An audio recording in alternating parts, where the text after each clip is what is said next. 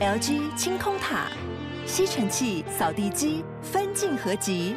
二合一省空间，双击自动除尘，双击一体轻而易举。LG 清空塔。Hello，欢迎回到财经一路发的节目现场，我是今天的代班主持人叶芷娟。在这个阶段呢，我们想要来跟大家稍微来聊一下，呃，这是我看到的一篇，我觉得还蛮有意思的的一个新闻。他说，联准会主席鲍尔像有一个新梦魇，而这个梦魇呢，就是巴拿马运河发生了什么事情呢？他说，海运的瓶颈带动运费高涨造成的通膨梦魇，现在可能再度出现吗？但是这一一次的运费可能高涨的原因，不再是像之前是新冠疫情了，现在的原因是因为极端气候所带来长时间的干旱，所以现在造成全球海运非常关键的动脉之一的巴拿马运河，它的水位持续的下降。那你也知道，这个水位如果下降，以大型的船，当然吃水太深的那个货船绝对没有办法通行嘛。所以呢，他就说以现在来说，最新今年的上半年，因为极端气候的关系，巴拿马运河的主要的湖泊全部都水位下降到了四年来的低点，造成这些货柜船什么样的状况呢？第一个，它的运能就减少了，因为它吃水太深太重的话，吃水会很深，所以现在每艘的货柜轮他们就必须被迫减少四成的货柜量，还要让它的重量轻一点，这是其一。其二呢，就是因为。呃，这个水位太低了嘛，所以每天可以呃航行会放行，让它航航行过这个运河的船只数也减少了。好，这是其二。所以当然啦，这就造成了塞船的状况。那如果是这样的话，那航商会用什么样的方法来应应应呢？要么它就是直接减少这个货柜量，让它的载重没有这么重嘛；要么它就是派出更多的船只，然后绕道绕道，然后想办法把货这样子运运运来运去。但不管你是哪一个解方，你应该都可以联想到的事情就是，那你的运价一定会上涨，你的交货的时间一定会拉长。那以目前来说，之前我们都知道跨太平洋的航运价格之前是跌幅蛮大的，但是现在有看到这个一些全球航运指数，今年以来其实跌非常多，跌了百分之五十。但是六月份的从六月份的跌幅已经从五月份，五月份原本还跌百分之二十七点五，现在到六月份已经立刻缩小到呃负的百分之九点四，所以你发现这个差距一下子差了非常非常的多，所以现在大家开始有很多专家就开始担心了。他说，极端气候结果导致巴拿马运河的水位下降，恐怕不会是一个特例。如果未来全球普遍的状况都降下去的话，你可能包含亚洲，然后像是美洲或是欧洲大陆等等的水路的运输。都会有可能因此让这些航运的价格、航运的运价因此再上涨。那这个你一定联想到，就是通膨的状况又会不会被再带起来一次呢？所以这则新闻的标题他才会下说，联准会主席鲍尔啊，现在除了要关心物价、要关心就业状况、要关心金融市场，他可能还要来一起担心巴拿马运河的水位。好，这个阶段呢，我要来连线的是启发投顾的副总经理荣义生，医生好。好，听众朋友大家好。好，我我刚在前头，我是先给大家看了一下这个有关于呃巴拿马运河就是航运整个的状况。这个阶段我想要跟你讨论两个主题。第一个主题，当然我们也是想要从这则新闻出发来聊一下现在航运的一些状况，包含其实今天，当然今天台股的航运股是除息相关的话题在炒，这是第一个问题。第二个问题，当然我也想来跟你聊一聊大宗商品相关的的的走势以及通膨可能情况。好，我们就先从航运开始好了。刚刚这条新闻在讲啊，他就说。哎，如果现在看起来极端气候让这个巴拿马运河的湖泊水位都下降了，那他们就有越来越多声音担心航运的价格可能会因此被带一波起来。哎，你的观察，你的想法呢？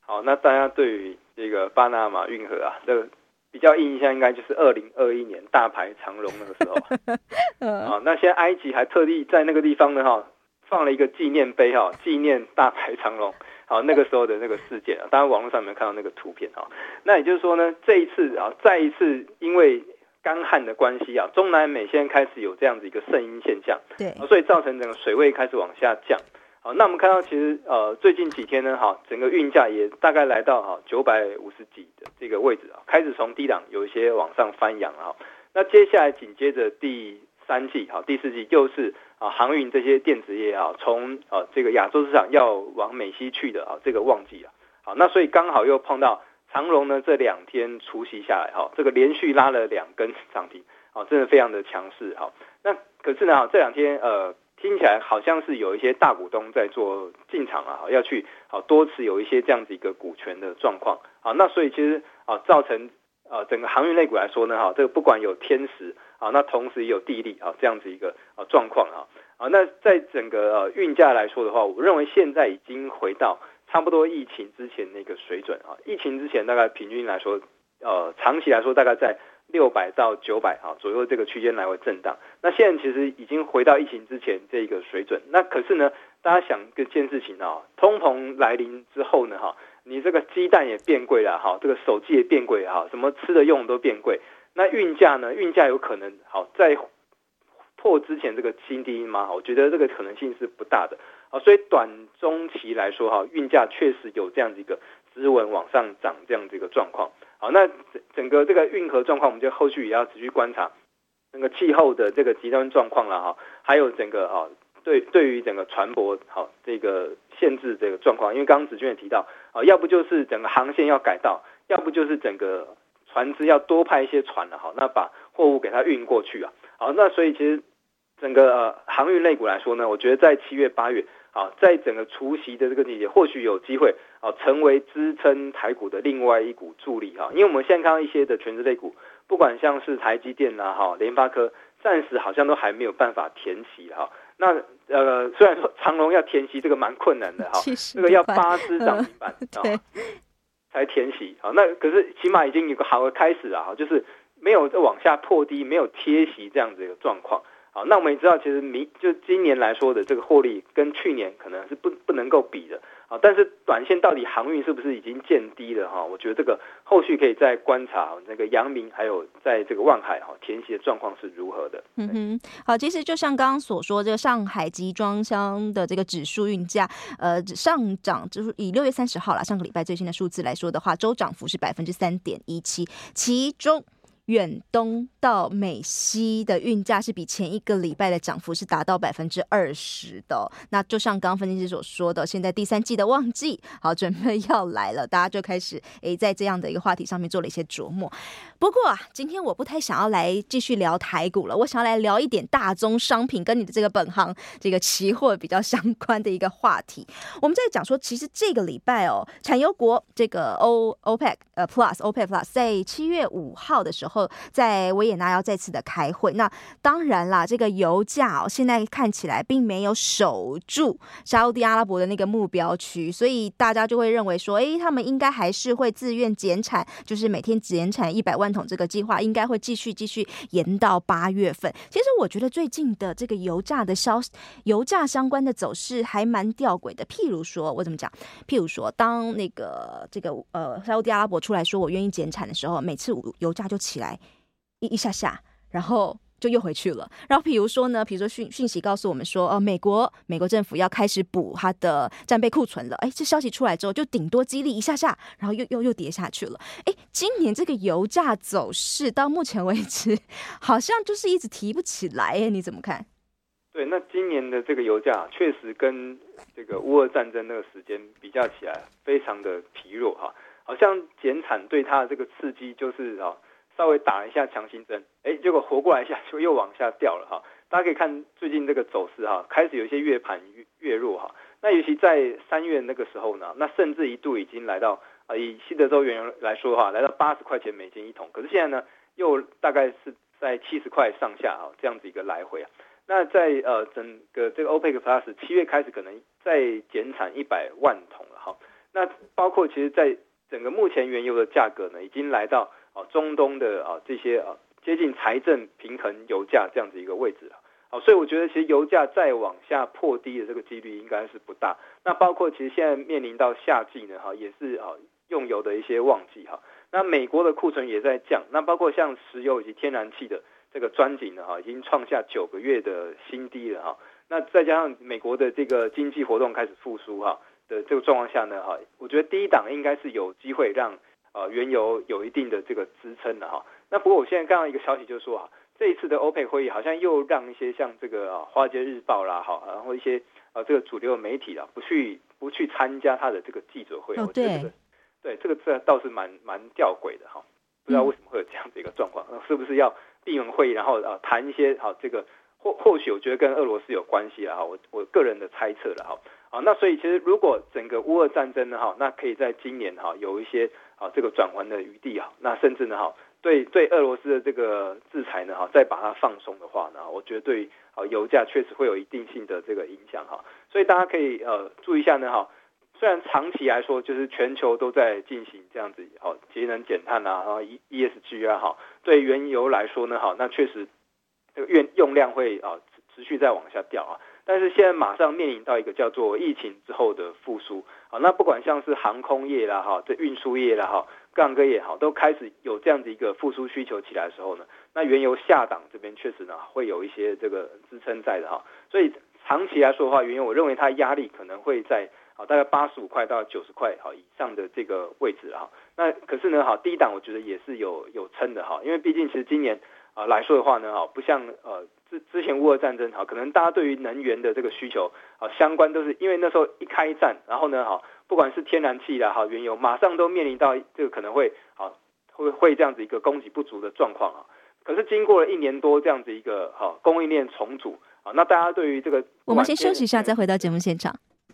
Hello，欢迎回到财经一路发的节目现场，我是今天代班主持人叶芷娟。好，先提供给听众朋友一则赏屋的讯息，这是由威俊建设所推出的威俊卓越，它是位在新北市新庄，有独特的五十二坪独栋双拼结构，耐震达六级，周边呢有学区、有公园、有购物商场、有影视中心，而且临近。捷运新庄复都新站，这个机能感觉非常不错。有兴趣的听众朋友，欢迎打拨打赏屋专线零二八五二一九五五五零二八五二一九五五五，或者是上网搜寻威俊卓越，好，提供给各位听众朋友一则赏屋的讯息。那同样也快速带大家稍微先看一下现在这个时间点，呃，美国期货盘的一些表现状况。目前道琼指数的期货盘是下跌百分之零点一五，S M P 五百指数的期货盘。现在是小涨百分之零点零三，纳斯达克指数的期货盘目前是上涨百分之零点二四。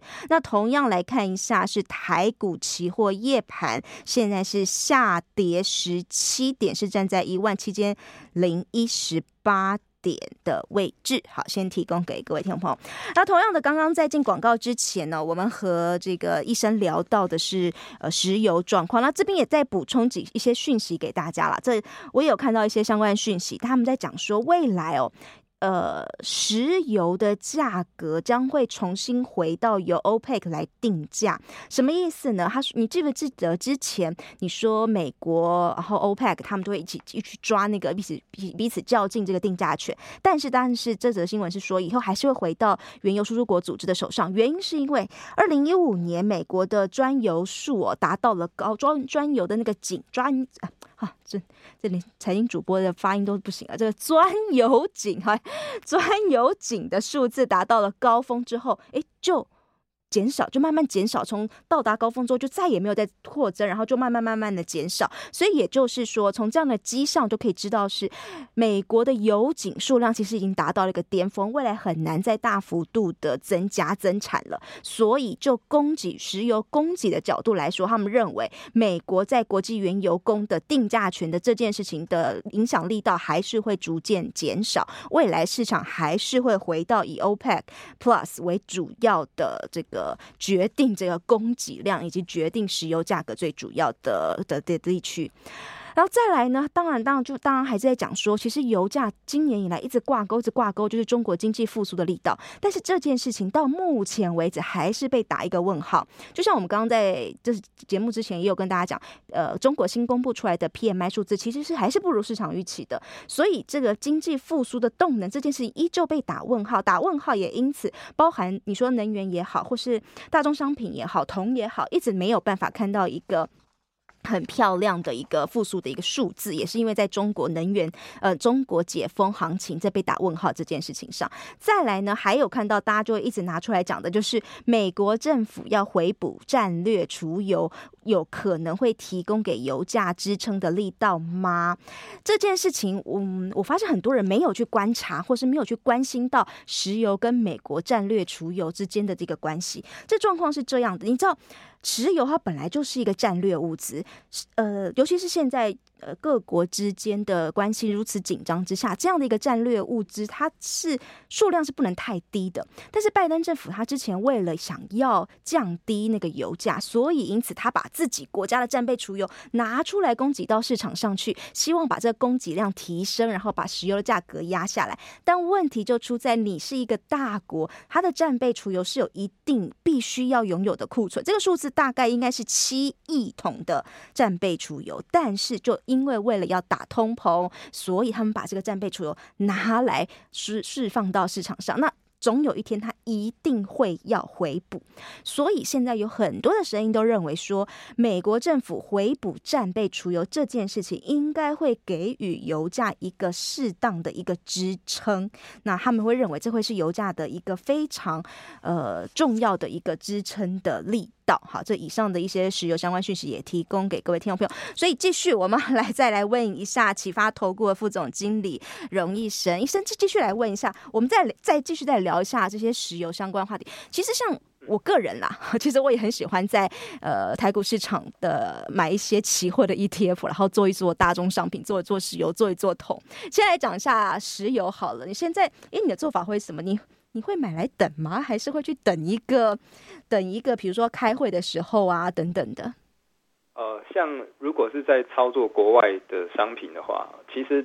呃以以前呢哈，我也常在 OPEC 之前啊做这种所谓的事件型交易。对，事件型、呃、没错。对，大家如果有操作一些呃国外期货交易所的哦、呃，他们事实上还可以操作选择权。嗯、呃，那选择权其实就非常多的操作方式啊，比如你可以买两边啊，买它大涨大跌。啊，或者是做一些多头价差啊，或者直接买啊，那台湾的话直接买原油的 ETF 啦，哈，或者是期交所的商品也都可以的，好，所以每一次只要 OPEC 的会议之前，它波动就会开始对。放大，对，对，那我认为其实呃，美国今年还是一个选举年哈，所以我认为油价可能不会呃拉得太高哈，因为其实拜登年初的时候呢，那就是非常想要把通膨压下来，那当然把原油压下来是一个首首要的这个目标哈。那再包括其实呃，中国其实最近跟中东关系也不错啊。那甚至在讨论是不是未来哎，石油会不会要用人民币做部分的结算啊？我觉得这个都会让其实整个呃油价的这个变数会增加哈。所以我觉得其实如果大家要去呃操作这样子一个原油的话呢，我认为如果短线有这样子一个 OPEC 减产的利多的时候呢，哎，大家都可以看到啊，它最近的油价开始有些越盘越弱了。那我是建议如果利多。好，出完之后呢，好，那开始有些涨不动状况啊，那或许可以呃稍微的比较偏空去做操作啊，因为年底呃就是经过夏季之后，那马上其实油价呃这个用用的这个需求会慢慢开始降低了，好，那包括其实未来如果啊乌俄战争开始有一些啊这个转换的余地或等等之类的，好，那造成原油的供给啊再增加好又增加起来的话呢，好，那原油可能高档还是有一个压力，那。另外就是最长线油价的这个利空，就是啊，所谓像电动车啦，然后像这个全世界节能减碳啊这些等等的趋势啦。哈。虽然说这个原价呃一直长期来说，我们都认为好像油价啊快要挖完了啊，但是好像一直都挖不完呢。哦，这个油价原油一直都是这个好像喷泉一样，一直都是挖不完的。所以其实整个全球的这个趋势是要往啊，就是节能减碳，然后那个啊。减少用石油这样的一个方向来说，这个对油价我觉得长期来说是一个杀伤啊。那其实不管像是台湾的啊台塑啊一些这个石化产业，也都开始要往一些替代能源的这个方式去做哈，去做一些备案的哈。所以其实中东的国家当然也知道啊这样子一个状况啊。那甚至中东国家也开始投资一些电动车相关的产业然啊。所以是这个整个原油来说的话，我认为哈。如果短线有这样利多反应的话，那确实是啊，要稍微保守一些的。嗯，所以听起来这个分析师是对于油价、原油的走势操作是比较是往偏空的方向在在看的啊，提供给各位听众朋友。那如果是这样子的话，整体大宗商品我们撇掉石油，还有什么可以做吗？你觉得？好，那。另外一个就是在铜价的部分啊，那铜价其实也是呃跟整个经济复苏呢有一定的啊这个状况，但是今年来说的话呢哈，呃特斯拉在之前的这个股东会呢，那也呃宣告说它要减少整个碳化系啊哈，不用稀土了，然后呢哈采用低电压这样的一个方式去制造，那会大幅度的降低啊铜的这个铜的这个需要了哈，所以其实看到铜价今年来说的话呢哈，是其实是呈现一个比较偏弱势好的这样子一个这样的一个走势哈。那跟其实去年好跟这个前年疫情当中来说的话，好那确实价格差了一大截好，所以铜的话，未来其实在整个中国的这个房地产需求哈，可能也没有那么好，那么像过去过去几年那么那么旺的这个状况下呢哈，那铜市可能也会稍微比较偏的弱势哈。所以大宗商品来说的话，然后今年的好这个。通膨来说都会比去年来的更降低哈，那铜的话可能也是相对会比较偏弱势的这样的一个产品。好，那另外其实，在呃整个呃中南美洲开始有这样的一个声音现象之后呢，哈，那大家可以注意整个黄小玉的这个状况啊，会不会因为这样的一个干旱啊，所以导导致哈整个秋季的这个收成状况还是有一些这样的一个状况。虽然整个农产品来说，现在都是还是比较偏弱势啊，当然农产品其实跟气候息息相关哈，对，大家可以注意一下好整个下半年的好农产品相关的走势。嗯哼，其实我觉得大宗商品在我们整个资产配置里面的概念就是，呃，你一定还是要放一点点的部位，因为大宗商品的走势，它跟我们的股票几乎你可以说那个关联度是非常低的，对，相关性是非常低的。所以你看，如果像以去年来说，你如果手上通通都只有股票、债券的人，啊，你真的会蛮惨。但是如果这个时候你有部分的部位其实是有放在大宗商品，哎，你就会很开心了。所以我其实觉得大宗商品的操作是你大家可以从一个资产配置的角度，你可能 maybe 放个十趴或十五趴等等，不用多，但是一定要有，这是我的想法啦。我不知道你怎么觉得。而且原物料它通常会有一个铁板价，就是价格太低哈，农民就不会去种它了。对，所以它跟原油啊，跟这个什么啊，原物料都是有一个铁板的这种基本的开采价格。好，那大家可以去长期观察一下。对，没有错。好，跟跟听众朋友分享了，谢谢您，也再休息一下，再回到我们节目现场。